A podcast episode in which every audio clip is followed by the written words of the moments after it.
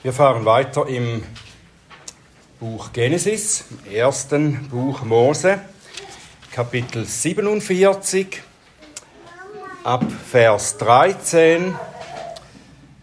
Genesis 47, 13 bis 27.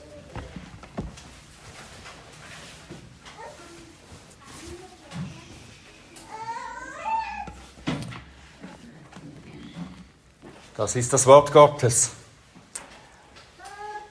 Und es gab kein Brot im ganzen Land, denn die Hungersnot war sehr schwer. Und das Land Ägypten und das Land Kanaan verschmachteten vor Hunger.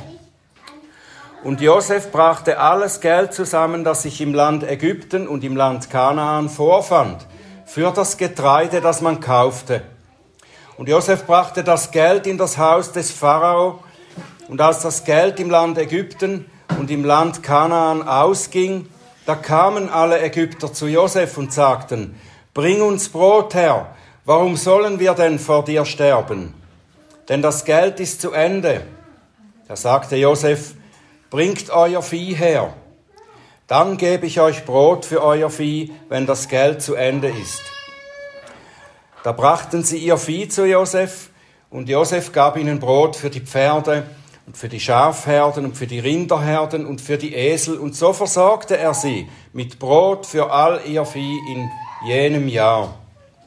Als jenes Jahr zu Ende war, da kamen sie im zweiten Jahr zu ihm und sagten zu ihm, wir wollen es meinem Herrn nicht verschweigen, dass das Geld ausgegangen ist und die Viehherden sind bei meinem Herrn. Nichts ist vor meinem Herrn übrig geblieben als nur unser Leib und unser Land. Warum sollen wir vor deinen Augen sterben, sowohl wir als auch unser Land? Kaufe uns und unser Land für Brot, dann wollen wir und unser Land dem Pharao fronpflichtig sein. Und gib Samen, dass wir leben und nicht sterben und das Land nicht verödet daliegt. Da kaufte Josef das ganze Land Ägypten für den Pharao, denn die Ägypter verkauften jeder sein Feld, weil die Hungersnot schwer auf ihnen lag. Und so kam das Land an den Pharao. Und das Volk, das versetzte er in die verschiedenen Städte von einem Ende der Grenze Ägyptens bis zu ihrem anderen Ende. Nur das Land der Priester kaufte er nicht, denn die Priester hatten ein festgesetztes Einkommen vom Pharao. Und sie lebten von ihrem festgesetzten Einkommen, das der Pharao ihnen gab. Deshalb verkauften sie ihr Land nicht. Und Josef sagte zum Volk, siehe, ich habe euch und euer Land heute für den Pharao gekauft. Da habt ihr Samen. Besät nun das Land. Und es soll beim Ernten geschehen, dass ihr den fünften dem Pharao gebt. Die vier Teile aber sollen für euch sein, zum Besäen des Feldes und zur Nahrung für euch und für die, die in euren Häusern sind, und zur Nahrung für eure Kinder. Da sagten sie, du hast uns am Leben erhalten. Finden wir Gunst in den Augen meines Herrn, dann wollen wir Knechte des Pharao sein. Und Josef legte es dem Land Ägypten bis zu diesem Tag als Ordnung auf, dass dem Pharao der fünfte gehöre. Nur das Land der Priester allein kam nicht an den Pharao. Und Israel wohnte im Land Ägypten, im Land Goshen, und sie machten sich darin ansässig und waren fruchtbar und vermehrten sich sehr. Das ist Gottes Wort. Himmel und Erde werden vergehen, Gottes Wort wird niemals vergehen. Lieber himmlischer Vater, wir danken dir für dein gutes Wort und wir bitten dich, dass du uns zu verstehen hilfst, was das uns zu sagen hat. Gib uns Aufmerksamkeit und Verständnis, sodass wir auch umsetzen können in unserem Leben, was wir verstehen. Öffne du meine Lippen, dass sie deinen Ruhm verkünden. Amen. Ja, bisher haben wir ja gesehen, wie Jakobs Familie vom ägyptischen Pharao überaus großzügig behandelt wurde. Das geschah natürlich deshalb, weil die Israeliten Josefs Familie waren. Josef hat durch seine von Gott gegebene Weisheit dem Pharao zu großem Reichtum verholfen. Und er wurde noch reicher und mächtiger, als er bereits schon war.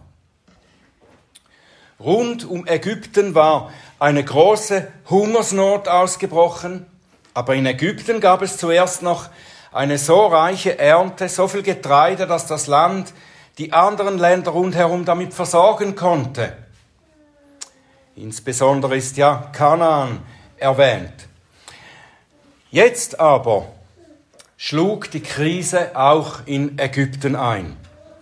Die Ernte war so schwach, dass es heißt, dass auch das Land Ägypten verschmachtete vor Hunger.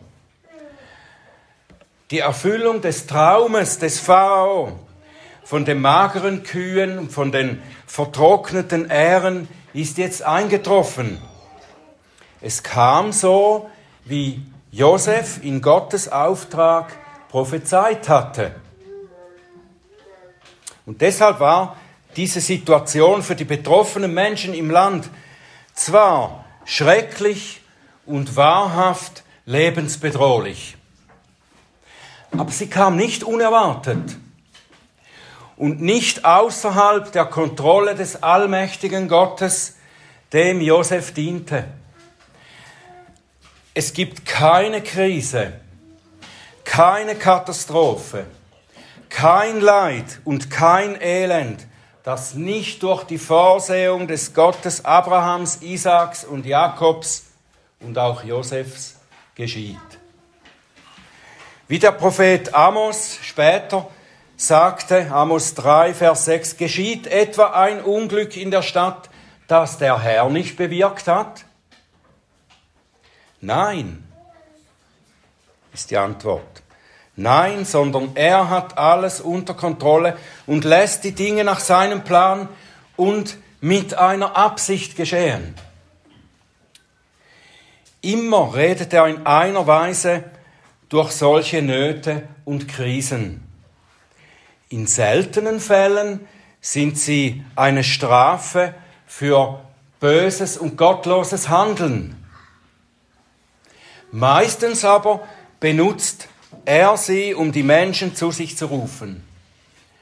Er demonstriert dadurch, dass er derjenige ist, der das Leben und alles Gute gibt oder auch zurückhält. Die Menschen werden so gerufen, seine Hilfe in der Not zu suchen und ihn zu finden, ihn, der die Quelle des Lebens ist. Rufe mich an in der Not, und ich werde dich erretten, und du sollst mich preisen, heißt es in Psalm 50, Vers 15. Alle, der Pharao, die Ägypter und auch die Israeliten wurden auf diese Weise gerufen. Alle sollen erkennen, dass Jahwe der allmächtige Gott ist, von dem allein sie leben sollen und dass Josef sein Knecht ist, den er zum Retter eingesetzt hat und der ihnen den wahren Gott zeigen, offenbaren kann. Durch Josef hat Gott ihnen ein Zeichen und einen Zeugen gegeben. Sie sollten, wenn sie durch seine Weisheit und seine Versorgung in der Hungersnot gerettet werden, sollten sie eigentlich Josef fragen, Woher hast du diese Weisheit? Woher wusstest du, dass diese Krise kommen wird und wie du sie für uns überwinden kannst? Und dann hätte Josef ihnen gesagt, es ist Jahwe, der Gott meiner Väter, schaut von mir auf zu ihm und vertraut auf ihn für euer Leben. Josef ist der Verwalter des Pharao geworden. Tatsächlich ist er Gottes Verwalter, von Gott eingesetzt. Gott hat ihn dem Pharao gegeben und hat diesen dazu bewegt, Josef über die Verwaltung des Landes zu stellen. Und Josef ist treu in seinem Amt, wie er es schon immer gewesen war. in jeder Situation vorher. Er ist zuerst seinem Gott treu. Und deshalb ist er seinem Chef, dem Pharao, treu. Er macht seine Verwaltungsarbeit so gut, dass sogar in der größten wirtschaftlichen Krise, in die das Land je gekommen ist, der Oberste des Landes noch reicher wird. Und das hat manche Kommentatoren dazu gebracht, Josef in ein schlechtes Licht zu bringen. Ja, warum? Weil sie sehen Josef als einen Krisengewinner, einen Tyrannen, der die Not der Menschen ausnutzt, um sich selber und den Pharao zu bereichern. Ja, die Obersten bereichern sich durch die Not des Volkes. So als würde Josef den armen Bauern das Land des Landes erst ihr Geld, dann ihr Vieh, dann ihren Besitz und am Ende sogar ihre Freiheit wegnehmen, um ihnen nur etwas Nahrung dafür zu geben. In Wirklichkeit ist Josefs Programm zur Rettung des Landes ein sehr barmherziges. Wir da einmal genau hinschauen.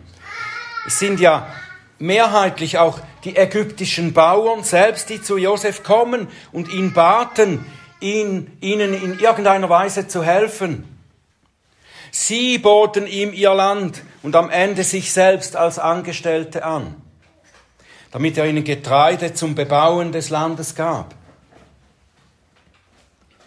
Dann wird auch gesagt von Kommentierenden, dass Josef dem Volk Wucherzinsen, überhöhte Steuern auferlegte. 20 Prozent ihres Ertrages nahm er ihnen ab. Aber ist das in Wirklichkeit so viel? Wenn wir einmal vergleichen, was wir abgeben an Steuern der Obrigkeit, an Steuern und an versteckten Steuern, wenn wir das einmal zusammenrechnen, Einkommensteuern für den Kanton, für die Gemeinde, direkte Bundessteuern, Steuern auf das Haus, Erbschaftssteuern, dann mehr versteckte Steuern auf allen Verbrauchsartikeln. Zum Beispiel die Hälfte des Benzinpreises sind Steuern, die wir zahlen. Dann Mehrwertsteuer auf allen Artikeln, auf den Lebensmitteln, die wir kaufen, auf jedem Schokoladenriegel ist noch eine Steuer drauf. Und das gibt am Ende mehr als 20 Prozent von unserem Einkommen. Josef sorgte dafür, dass die Menschen nicht hungern und auch nicht von staatlichen Hilfsgeldern leben mussten, die gab es ja damals gar nicht, sondern sie konnten schließlich zwar nicht als selbstständig Erwerbende, sondern als Angestellte konnten sie Land bewirtschaften und konnten vom Ertrag leben. Und das ist zwar nicht eine freie Marktwirtschaft, wie wir sie heute auch kennen. Es ist aber auch nicht mit der Kolchosen-Landwirtschaft gleichzustellen, die durch die die kommunistischen Regime der, des vergangenen Jahrhunderts die Menschen unterdrückten und die Länder immer tiefer in die Armut stürzten. Josef hat es durch seine Verwalterschaft ermöglicht, dass das Land Ägypten inmitten einer der größten Hungersnöte der Geschichte nicht nur überlebte, sondern sogar prosperierte und Aufschwung erlebte. Und der Kommentar der betroffenen Ägypter war tatsächlich ein sehr dankbarer. Sie sagen zu Josef, du hast uns am Leben erhalten.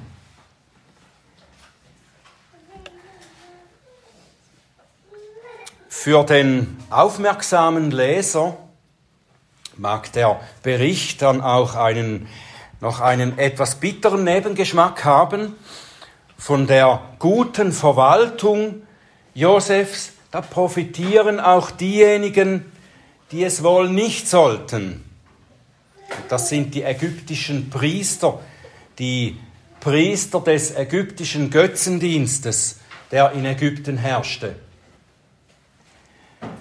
Dem Pharao wurde ja eine Art göttliche Abstammung zugesprochen und die Priester dieser Religion waren Teil des Hofstaates vom Pharao. Und darum hatten sie eine sichere Versorgung, einen festen Lohn, der nicht der äh, Krise unterworfen war. Sie mussten sich nicht sorgen wie der Rest der Bevölkerung.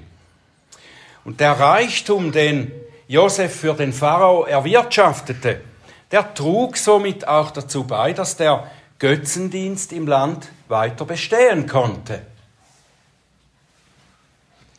Hätte Josef sich hier nicht dagegen stellen sollen? Hat er sich gar durch seine privilegierte Stellung korrumpieren lassen? Es ist eine schwierige Frage. Eine Frage, die sich allen stellt, die als treue Diener oder Mitarbeiter in einer weltlichen Position arbeiten. Wenn wir weltlichen Arbeitgebern dienen oder auch dann, wenn wir nur Steuern zahlen, sind wir immer wieder herausgefordert, dass wir uns fragen, kann ich da mitgehen? Ich meine, in einer Demokratie können wir noch ein Stück weit mitbestimmen wozu unsere Steuergelder verwendet werden. Eine ähnliche Situation ergab sich zum Beispiel auch für den Syrer Naaman. Ich nehme an, ihr kennt die Geschichte. Der Syrer wurde von seinem Aussatz geheilt und wurde dadurch zum Glauben an den Gott Israels geführt. Prophet Elisa hat ihm den Gott Israels verkündet hat ihn in seinem Namen geheilt und er glaubte nun an den Gott Israels. Und dann fragt er den Propheten Elisa, kann ich jetzt noch meinem alten König helfen, ins Haus des Götzen Rimon zu gehen und ihn dort stützen, wenn er sich niederbückt, um sich vor diesem Gott niederzubeugen? Elisa sagt zu ihm, geh hin in Frieden. Das ist eine erstaunliche Antwort, oder nicht? Vielleicht hätten wir gedacht, nein, du musst sagen, ich kann dir in diesem Teil nicht helfen. Du musst dem König sagen, ich gehe nicht mehr mit dir in dieses Haus des Götzen. Naaman wird zurückgehen, wird seinem König dienen in Treue und er wird Gelegenheit bekommen, seinem König Zeugnis von seinem Glauben zu geben und ihm zu erklären, dass er dessen Religion nicht teilt, auch wenn er ihm noch dabei hilft, sie auszuüben. Wenn wir Gott treu sind und damit nach Gottes Gebot auch unseren Arbeitgebern dann werden wir kaum daran vorbeikommen, auch Dinge zu fördern, die eigentlich verwerflich sind. Oder jeder, der Steuern und Krankenkassenbeiträge zahlt, wird zum Beispiel auch die Ermordung von Ungeborenen mitfinanzieren. Und gerade mit unseren Steuern finanzieren wir leider zunehmend eine Politik, die viele Ungerechtigkeiten und Gottlosigkeiten fördert. Das Leben in dieser gefallenen Welt kann nicht in der Reinheit gelebt werden, die für die Kinder Gottes in der Ewigkeit vorgesehen ist. Für Josef ist es hier nicht anders. Indem er seinem Gott stets treu war und weiterhin treu ist, er, kam er in diese Position, Gottes Volk und gleichzeitig auch den gottlosen Ägyptern zu helfen. Und daneben fällt unvermeidlich auch Hilfe an die ab, die es nicht verdienen. Dies, weil Gott nicht nur sein Bundesvolk, sondern jetzt noch alle Menschen erhält. Jesus sagte einmal, Matthäus 5, Vers 43. Ihr habt gehört, dass gesagt ist, du sollst deinen Nächsten lieben und deinen Feind hassen. Ich aber sage euch, liebt eure Feinde und betet für die, die euch verfolgen, damit ihr Söhne eures Vaters seid, der in den Himmeln ist. Denn er lässt seine Sonne aufgehen über Böse und Gute und lässt regnen über Gerechte und Ungerechte. Die besondere Liebe und Fürsorge Gottes gilt aber seinem Bundesvolk. Josef ist aus diesem Grund nach Ägypten verschleppt worden. Er sagt ja am Ende des Buches zu seinen Brüdern, Gott hat beabsichtigt, es zum Guten zu wenden, damit er tue, wie es an diesem Tag ist, ein großes Volk am Leben zu erhalten. Und nun fürchtet euch nicht, ich werde euch und eure Kinder versorgen. Dazu hat Gott Josef nach Ägypten verschleppen lassen. Gott führt sein Volk souverän zu dem Ziel, das er für es vorgesehen hat. Es gilt nicht nur für damals, sondern auch für uns heute. Sein Volk, sein Israel.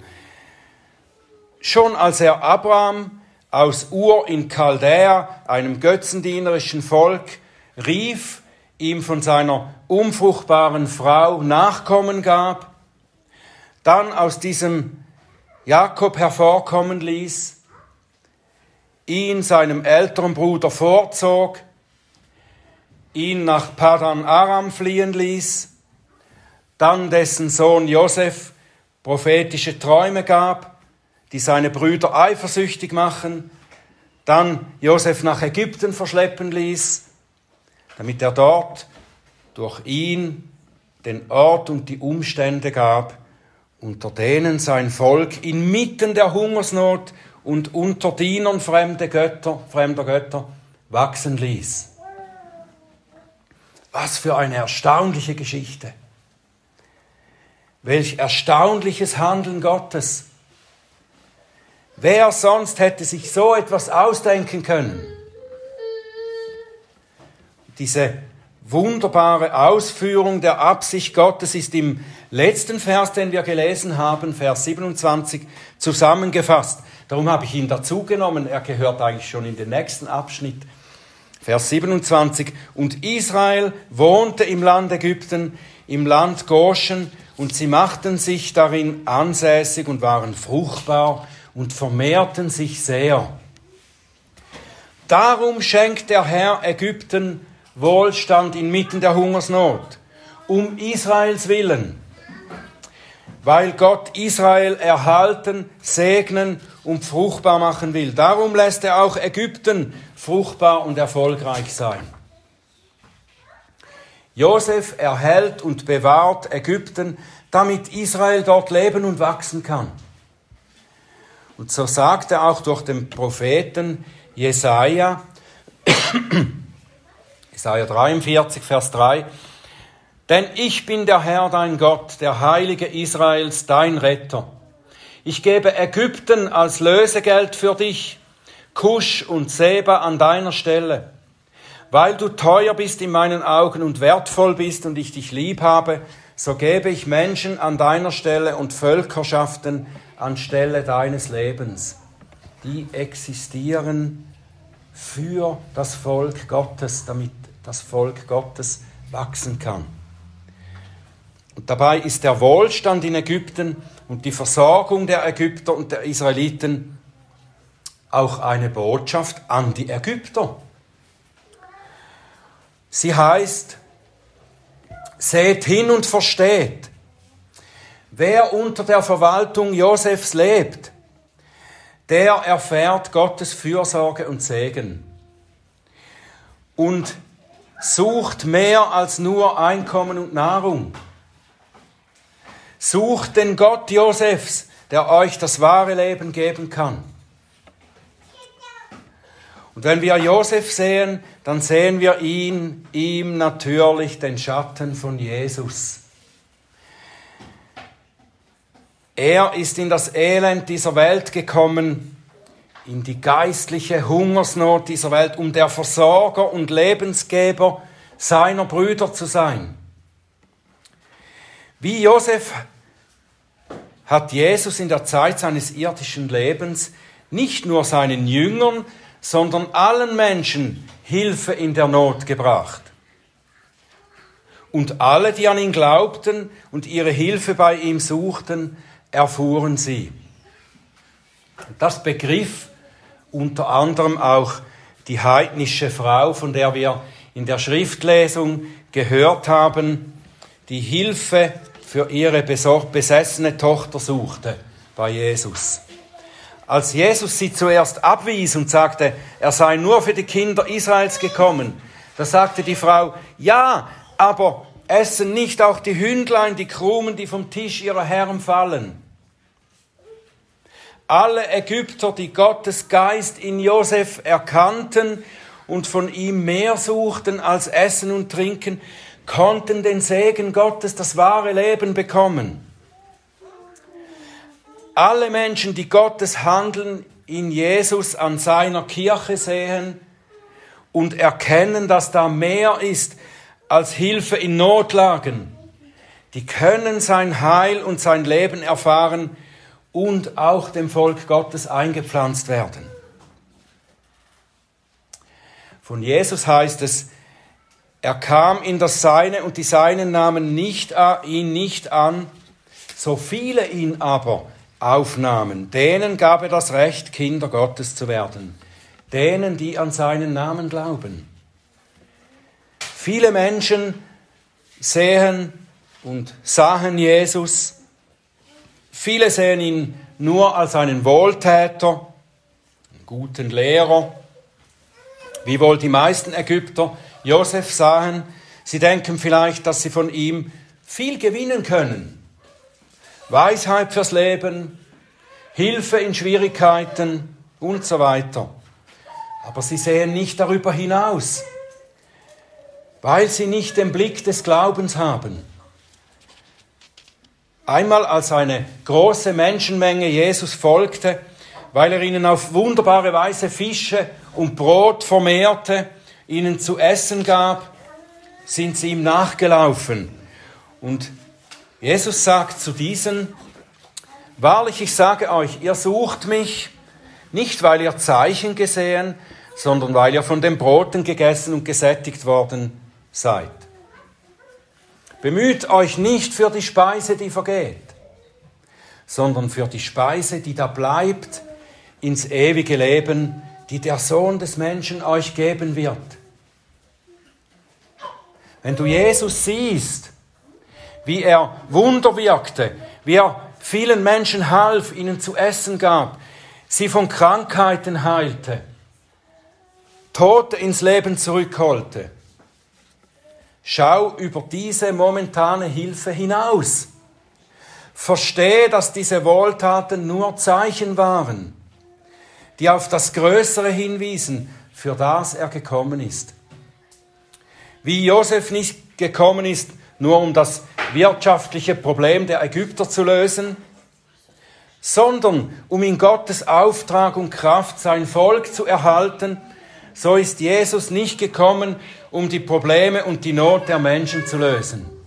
Jesus ist nicht gekommen, um die Probleme und die Not der Menschen, auch nicht des Volkes Gottes, zu lösen.